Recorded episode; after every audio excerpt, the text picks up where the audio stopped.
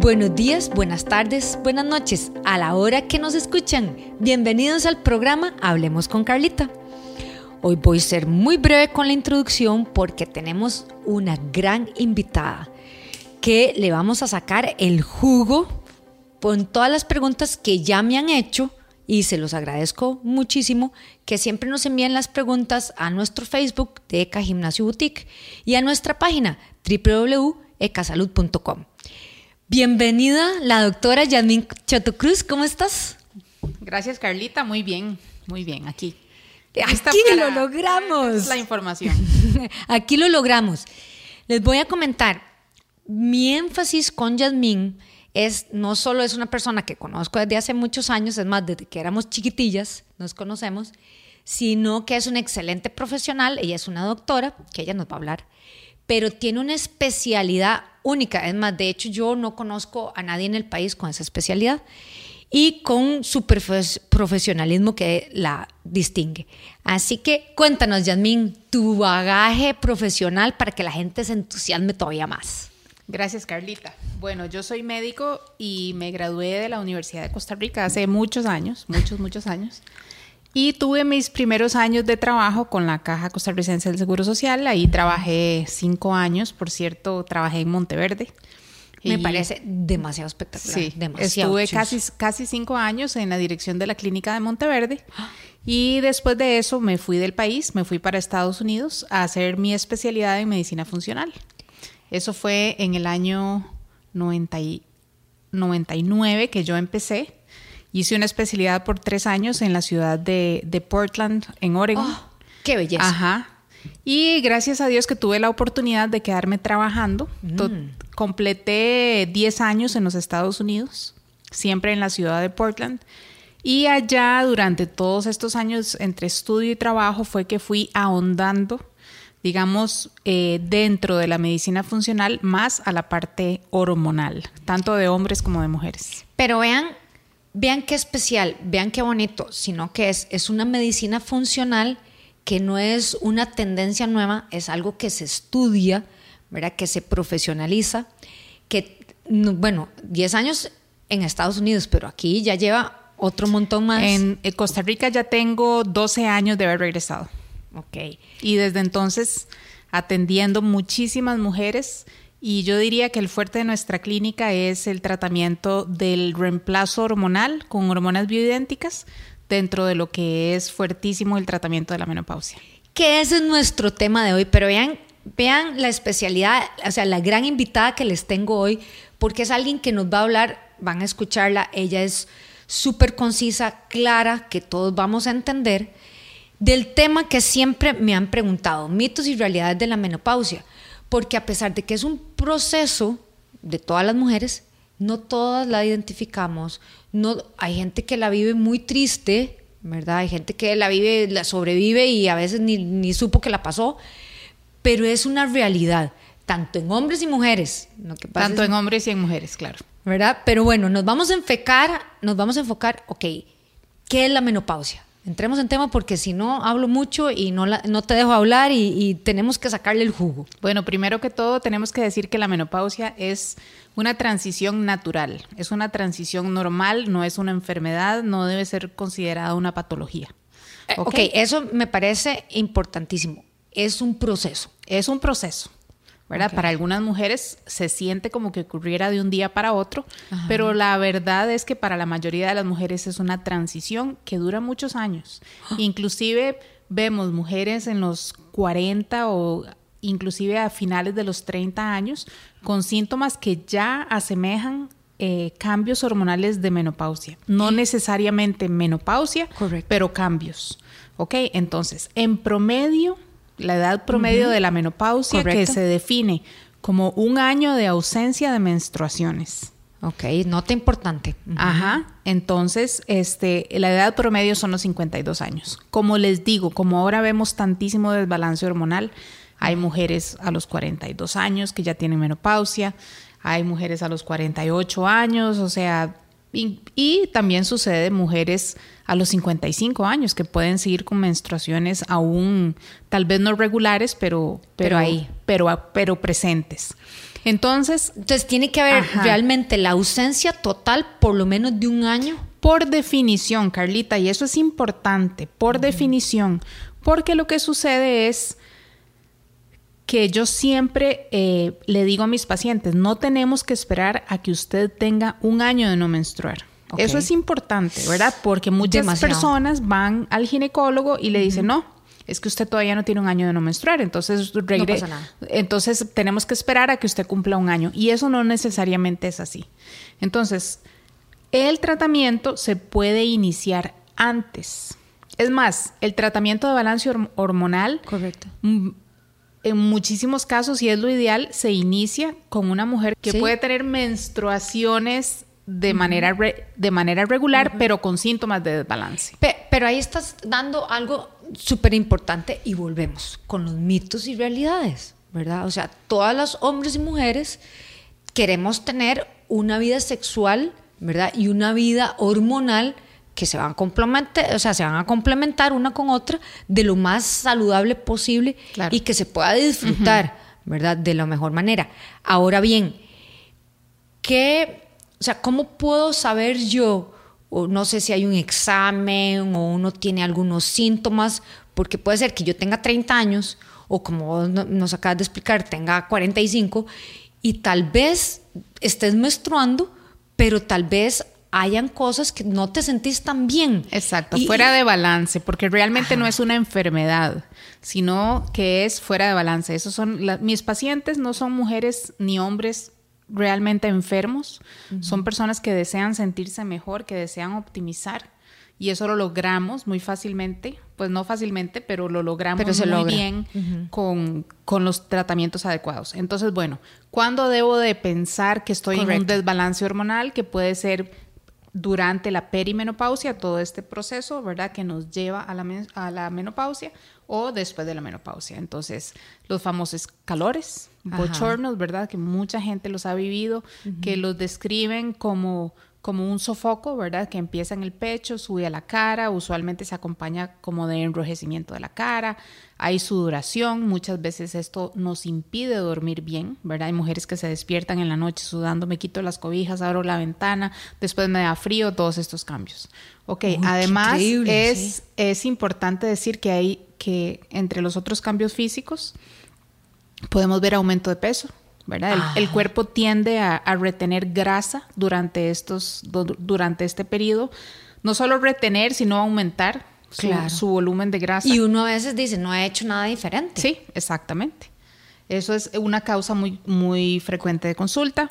Eh, otra causa eh, frecuente es la pérdida del deseo sexual. Es decir, ya no me interesa, ya no quiero, o, ya no tengo ningún interés, o tengo dificultad con los orgasmos, ¿verdad? Eso también es, es, una fuente. Es una fuente de consulta muy importante. Hay dolor de cabeza, ¿verdad? En serio. A nivel anímico hay muchos cambios, ¿verdad? Viene, si fui una persona con tendencia a la depresión, voy a sentir más, más, tristeza, voy a sentir, este, podría llegar a sentir depresión, los cambios tipo irritabilidad. me enojo más rápido. Me enojo rápido, estoy impaciente, regaño a todo el mundo, digo cosas que no quise decir, ¿verdad? Me peleo con... Qué complicado. Sí, es muy complicado, ¿verdad? Más, hay más ansiedad, también más preocupación. De repente todo se me hace un mundo, me siento más insegura. Este tipo de síntomas es importante. Y, y eso pasa, perdona, en hombres y mujeres. Eso pasa en hombres y mujeres, aunque el proceso de la andropausia es un proceso diferente del que podemos hablar en una próxima ocasión. Este, pero en los hombres también pasa, o sea, todo esto pasa, el aumento de ¿verdad? el estado de ánimo, la irritabilidad, el cansancio. Y los hombres tienden a tomar más café, a tomar más licor, a tener más ganas de fumar, todo este tipo de cosas, ¿verdad? Que nos dice hay un desbalance. Claro. Hay un desbalance. No, pero, pero vos tenés ahí algo súper claro y me, parece eh, importantísimo recalcar porque uno normalmente escucha los calores, pero y ya. y ya. Y ya, ¿verdad? Porque la gente no va a decir, uy, me, me despierto en la noche empapada de sudor, ¿verdad? Bueno, porque son obviamente cosas muy personales, pero cuando las escuchamos, que estamos teniendo esos síntomas con un especialista como vos, ver, o sea, que es un proceso natural, me encanta que aclares que no es una enfermedad, porque eso, es importante. Yo veo que esos son los procesos como cuando uno es adolescente, que a veces no sabe ni qué está pasando en uno mismo y, son esos cambios hormonales, ¿verdad? Ahora, ¿esto tiene un principio y un fin? ¿O se mantiene? Porque son esas porque usted a veces escucha a las personas, a las mujeres decir, bueno, desde que me empezó la menopausia, sigo con estos calores Ay, Dios mío. Y a veces uno dice, pasa uno 10, 15 años y sigue con esos calores. Sí, puede, perfectamente puede pasar. O sea, perfectamente puede pasar. Y eso es algo como, como impredecible. Lo que sí yo puedo decir es, que entre más saludables lleguemos a nuestros años de transición hacia la menopausia, vamos a tener una transición mucho más fácil de llevar y con mucho menos riesgos, porque no hemos hablado de riesgos, pero la menopausia no solo, no solo es un asunto de calidad de vida y de cómo me siento, es un asunto de riesgos a un futuro cercano o, lejano. Correcto, correcto.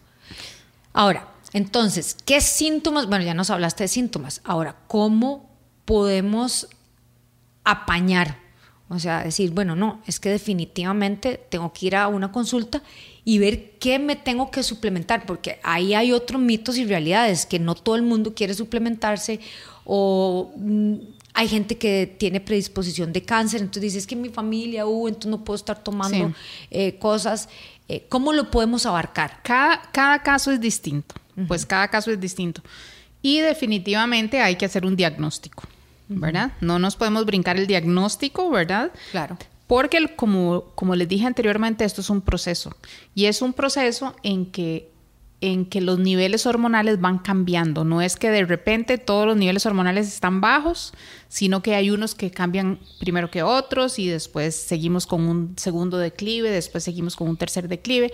Entonces lo primero que hay que hacer es diagnosticar a la mujer en qué estadio se encuentra para poder hacer un tratamiento que vaya de acuerdo con su momento. Y yo lo que le digo a mis pacientes es, bueno, en este momento vamos a, a resolver lo que usted tiene, pero puede ser, y ellas ya quedan advertidas que de aquí a un año o a seis meses o, al plazo que fuera, pueden, pueden volver a aparecer síntomas y entonces tenemos que dar el tratamiento de acuerdo con el momento nuevo. Claro. De acuerdo.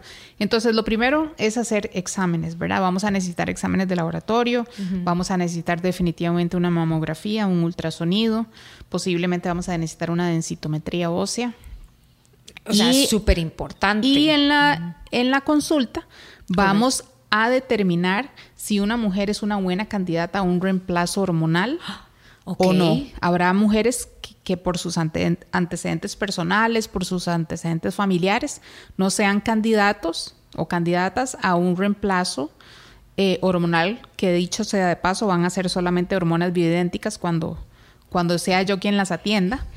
¿Verdad? Que es, es, por eso es que hacemos este podcast con este especialista, porque la gente eh, se encasilla en solo cierto tipo de reemplazos, en solo cierto eh, Tal vez en los reemplazos tradicionales y más, y más conocidos. Exactamente. ¿Verdad? Y lo que se encuentra fácilmente en la farmacia o lo que fuera.